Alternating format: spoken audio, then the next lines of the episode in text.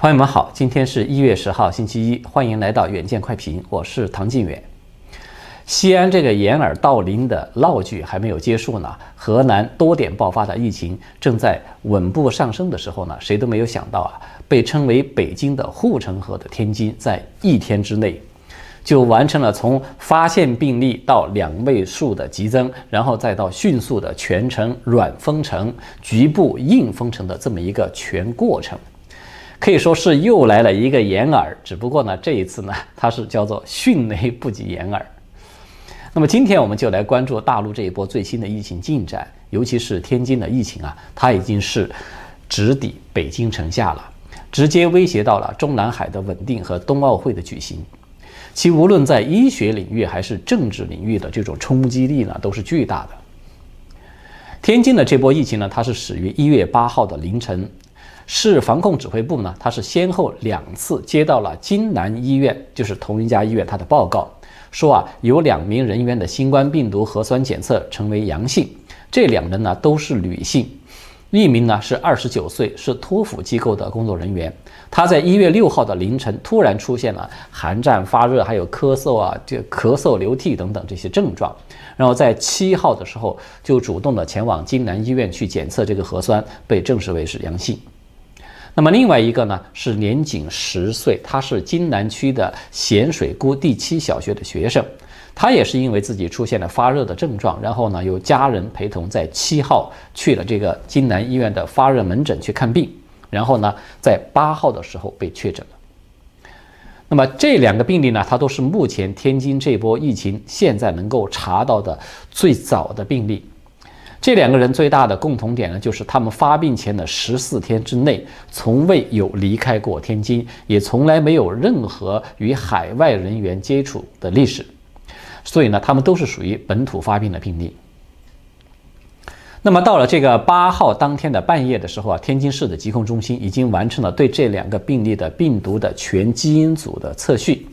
那么，按照这个官方统一发布的这个文字表述呢，他是这么说的：说确认这两例病毒均属于 VOC 奥米克戎变异毒株 BA. 点一进化的分支，属于同一传播链，与天津市已经发现的境外输入的病例奥密克戎变异毒株的序列均不能确认为同一传播链。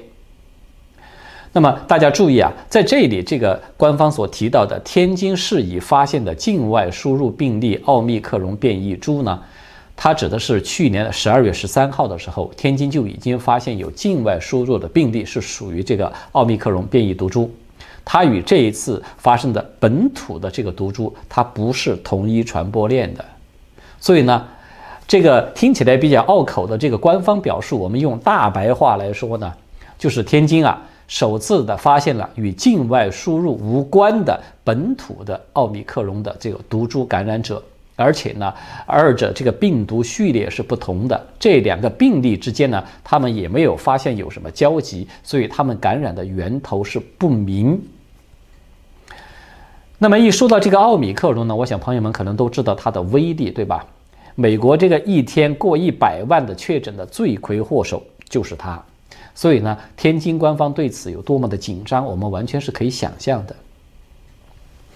果然呢，就是截止到了八号当晚的九点钟的时候呢，天津市的津南区在筛查之中就立即报告说啊，又发现了十八例的新的这种阳性感染者。那么这个消息一出来啊，网络可以说在瞬间就炸锅了。一个小时以后的十点十分左右，天津的这个疫情防控指挥部呢，就发布了二零二二年的一号通告。这个核心信息，这个通告很长啊，它的核心信息呢，其实就是六个字：非必要不离京。这个实际上呢，就已经是软封城了。在三个小时。到了三个小时以后的九号凌晨，就是以对这个习主席忠诚不绝对，就是绝对不忠诚的拍马功夫独步天下的天津书记那个李鸿忠呢，他就不得不熬夜开会，然后呢宣布说，天津从九号的一早七点开始进行全员核酸检测，那么天津就此进入了战时状态。那么到现在为止啊，最新的情况是在一月九号的零点到二十四点这一天之内，天津呢又报告新增了二十一例的本土的病例，全部都位于津南区。然后呢，天津全市的这个省际的交通班线全部就停了，有部分的区域呢还停课，景点啊什么也都关闭了。与此同时啊，备受舆论关注的还有一个就是天津多地区的这个居民掀起了抢购这种食品还有生活日用品的一个热潮。大家肯定也有看到了，有多段视频都在网络流传，就是显示啊，众多的超市和菜市场呢，都有很多的民众在进行这种。恐慌性的抢购，而在另外有一个菜市场呢，我们看到有人啊用这个手提的喇叭，在高声的呼吁说：“居民啊，你们大家要冷静，嗯，大家要相信国家，不要抢。”但是呢，几乎没有人理会他。那毕竟呢，就是西安人民呢已经相信了国家一次，那个县城的惨状和教训呢就摆在眼前，所有人都看得见的。这一次天津的疫情，它爆发之突然、进展之迅速呢，是让很多人都感到措手不及的。那么到目前为止呢，天津疫情因为它具备的四大特殊性，已经是迅速的取代了西安，冲上了这个微博热搜的前三名，成为中外密切关注的一个焦点了。第一大特殊性呢，当然就是天津疫情这个毒株，它是来自于奥密克戎。我们都知道啊，现在医学界对这个奥密克戎的出现，它究竟是好事还是坏事，它的争议是非常大的，对吧？但是无论是哪一方的观点，他们都承认一个不容否认的客观事实，就是奥米克戎它的传染性极强、超强，可以这么说。而重症的住院率和死亡率呢，到目前为止，它还是保持着一个相对的低水平。那么这个奥米克戎它的传染性究竟强到什么程度呢？根据英国的地宫理工学院对这个英国的奥米克戎的数据的分析结果呢，他们发现，这个奥米克戎感染病例仅仅是三天或者是更短的时间就可以翻一倍。所以朋友们可能有看到了中共官方的一个说辞，说这个天津所发现的毒株啊，它已经传播到了第三代了。其实呢，这个说法它已经是缩水了。因为呢，官方的有报道说，这个河南安阳市出现了两个奥密克戎的这个确诊病例，他们已经被证实就是来源于去年的十二月二十八日从这个天津返回到安阳的大学生，这两者呢是同一条传播链的。所以，如果说我们要按照三天翻一倍来计算，那么从去年的十二月二十八号到现在啊，天津的这个奥密克戎传播，它至少是已经超过五代了。呃，在上次的节目中啊，我们有聊到了，就是说美国啊有个一日出现一百万确诊的阳性，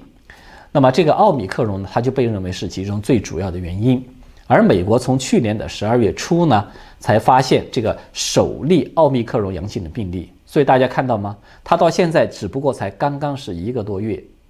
这个毒株啊，它就已经成为美国最主要的传播的毒株。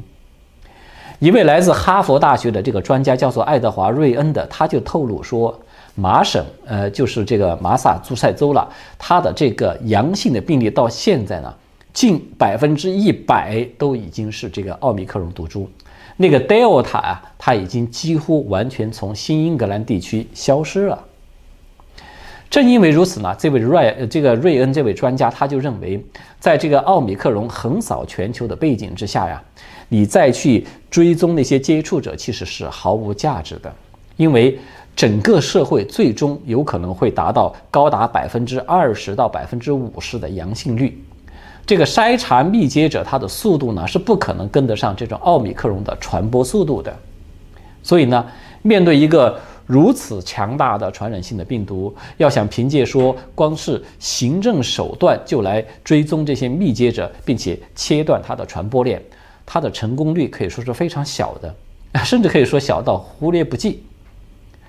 那么第二大特殊性呢？它当然就是在于天津作为北京的护城河这种两地之间的密切的关系。可能朋友们都知道啊，就说京津冀这三地呢，号称是叫做一小时交通圈儿，这个人员往来密集啊。它是这个京津两地每天是往来有超过七十对的动车，它的车上基本上都是一种下饺子的状态，所以啊，这种密度的人员流动，它对北京的威胁有多大？我想啊，我们不需要发挥什么想象，都能知道一个大概的。那么到目前为止呢，天津啊已经是暂停了所有的跨省的客运以及包车的业务，连快递全都停了。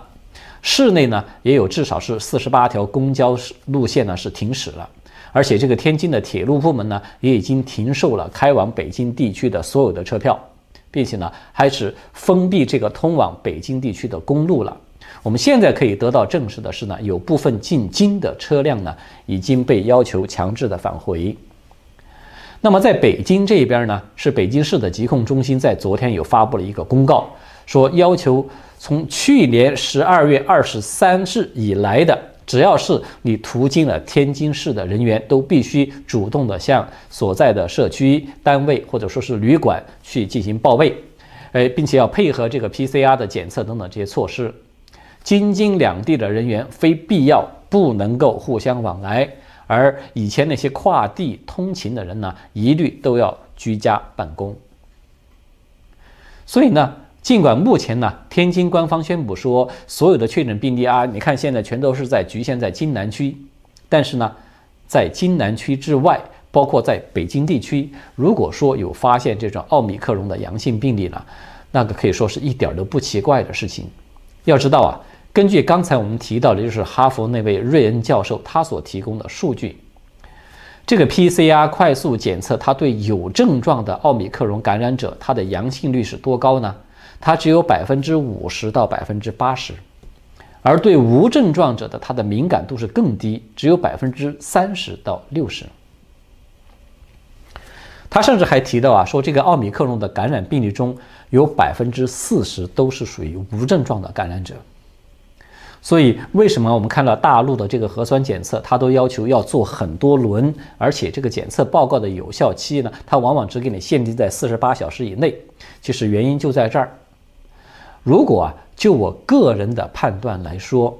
我认为啊，北京呢几乎可以肯定是已经有了奥密克戎这个病例的存在，并且是在开始蔓延传播了。为什么我们可以下这个结论呢？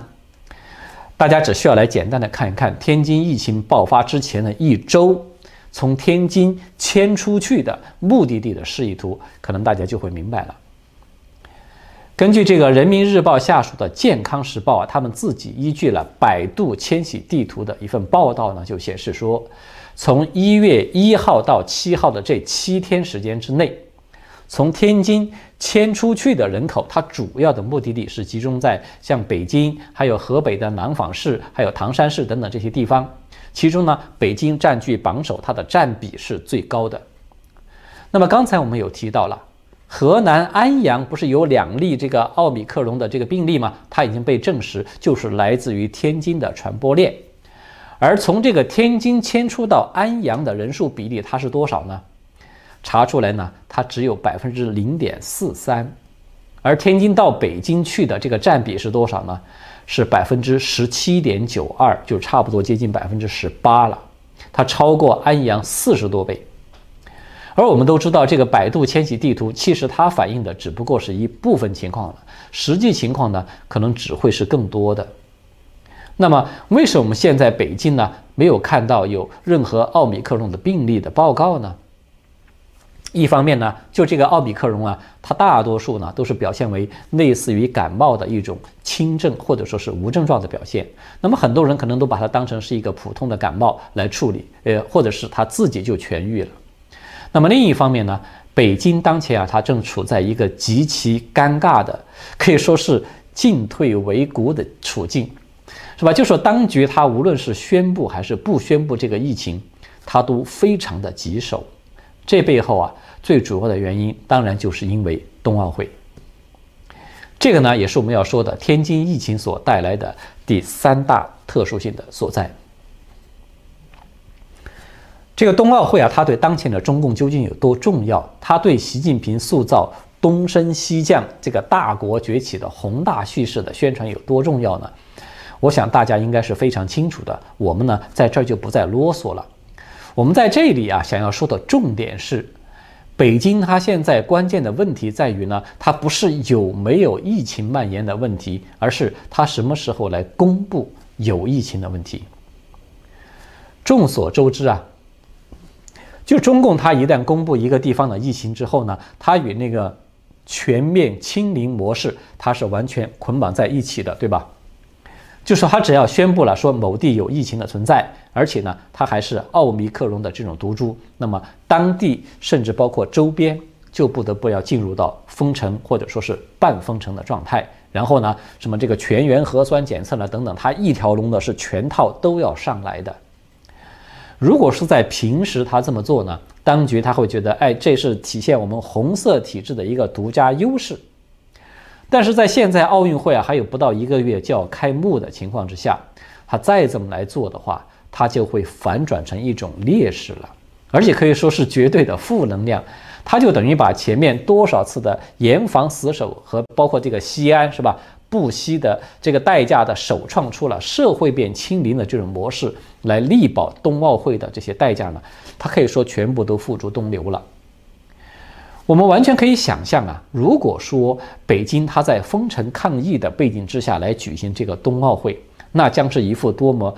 超魔幻现实主义的画面啊！在那边呢，习近平他在向全世界去展示这个伟大的抗疫成就啊，他理直气壮地宣布说：“你看，是世界选择了中国，历史选择了中共。”那么在这边呢，我们看见的却是。一群群的防疫人员，由于这个犹如这个鬼子进村一样，是吧？在空旷的街道之上列队喷洒这个啊消毒剂，然后在夜幕之下的北京城呢，四处响起的，它不是那个很凄厉的喊楼声，就是连夜大家挤在一起去测算测测这个核核酸的这个吵闹声。甚至于啊，如果说他要再是冒出两个胆子大一点的。就是闹出像这个在阳台去敲锣呀，或者说是大喊“这都是假的”诸诸如此类的动静的话，那么习近平他开的呢，可以说就不叫冬奥会了，他是会变成开的是北京冬季抗疫清零的直播会。我相信啊，习近平啊，他是宁可把这个奥运会给延迟举行，他可能都不会想看到这一幕发生的。那么在另一方面呢，如果中共要如期的举办奥运会，他还要想极力的营造一个啊抗疫很成功、北京很安全这么一个形象，那么他就只能够故作镇定，去保持这种不封城、不搞全民核酸。但是如此一来呢，一旦这个病毒蔓延失控，它同样可能会毁了整个冬奥会。谁都知道嘛，这个纸呢，它是不可能包得住火的。也就是说呢，在冬奥会即将开幕的最要命的这个节骨眼上，在首都的脚下的天津城，它突然出来这么大一个乱子，这个就让习近平进退维谷、左右为难。这种棘手的局面呢，恐怕是习近平当政以来的第一次。所以呢，我觉得当局啊，最有可能采取的措施呢，是那外松内紧。所谓的外松呢，就是说它表面上呢会极力的去压制这个疫情的舆论，啊，比如说它通过局部的这种低调的风控，然后呢通过造假的数据以及严厉的这种舆论管控来制造一个啊，你看疫情是平稳的受控，一切尽在掌握这么一个假象。它不到万不得已，它不会公开的宣布封城的。其实朋友们看一看下面的这两张图啊。就可以看到，天津当局的这种疫情的数据呢，他们其实已经在开始造假了。而这个内紧呢，说到这个内紧，它就是对影响大的这些主城区呢，可能会要进行各级的内部传达，去秘密的行动进行管控，达到一种不是封城胜是封城的这么一个效果。当然，这种外松内紧，它必须是存在一个前提的，就是这个疫情的本身呢，它是被局限在了一定的规模，它才有可能让当局还有这种故作镇定的空间。如果说啊，这个疫情它要是发展到像西安那样事儿的，甚至是还超过西安，那么我想当局它就算想要外松，恐怕也是不行的。我们都知道啊，西安的疫情它其实一直以来都存在着一个很大的疑团。就是从这个疫情源头，它是西安机场嘛，从那儿发端出来，官方自己公开说的嘛，是三大传播链。这三大传播链呢，总共感染的人数加起来都没有超过六十人，而且相关的数百名的 A、B、C 三类的密接者呢，也全都是未见异常。按常理说呢，这个疫情是应当在这三大传播链就已经被控制住的。但是非常蹊跷的是呢，在十二月十六号的时候呢，西安多个地区突然同期爆发出了社区的疫情，就是查不清来源。结果呢，西安很快就被迫的封城了。我们举这个例子的意思呢，就是说啊，天津我们看到它现在就是有点类似的情况，它是本土突然爆发出来一个来源不明的这么一波疫情。所以在这种情况之下，当局呢，他认定说啊，这个病毒它一定就是这种链式传播这个观点啊，它其实本身可能就是存在漏洞的。同时呢，他还想啊，单纯的依靠这种大数据查清所有的传播链来切断这种传染的途径，我觉得他恐怕是有点一厢情愿的。那么最后一点特殊性，又是第四点呢，他和李鸿忠这个人有关系。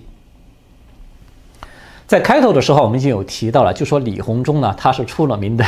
极端派，是吧？极端表忠派，这么说吧。在习近平遭遇了如此重大的一个危机的时候呢，他如果说能够侥幸的控制住这个疫情啊，再就把它控制在天津，不波及到北京，那么他可以说是要当续守功的，在二十大呀，他可能入常都说不定呢。但是如果说天津失守，殃及到了整个冬奥会，那么我想他的仕途基本上可以说就是已经到头了。所以呢，在这样一种极端的处境之下。又遇到了李鸿忠这么一个非常极端之人，我们就不难想象，天津的抗议呢，它很有可能最终会演变成为清零不绝对，就是绝对没清零这么一个局面，就是由极端的风控措施所造成的这些次生灾害啊，它恐怕比起西安来说，只会更多。如果说西安是做到了一人阳性全楼都拉走，那么恐怕李鸿忠他是完全可以做得出来一人阳性全小区甚至是全街道全拉走这样的事情的。从这个武汉封城到西安封城，再到我们现在看到的天津软封城，我们都看到啊，中共这种清零模式它带来一个最大的问题，就是很多原本是很容易就解决的小事呢。它被这种极端生硬的一刀切的政策是人为的给逼成了一件大事，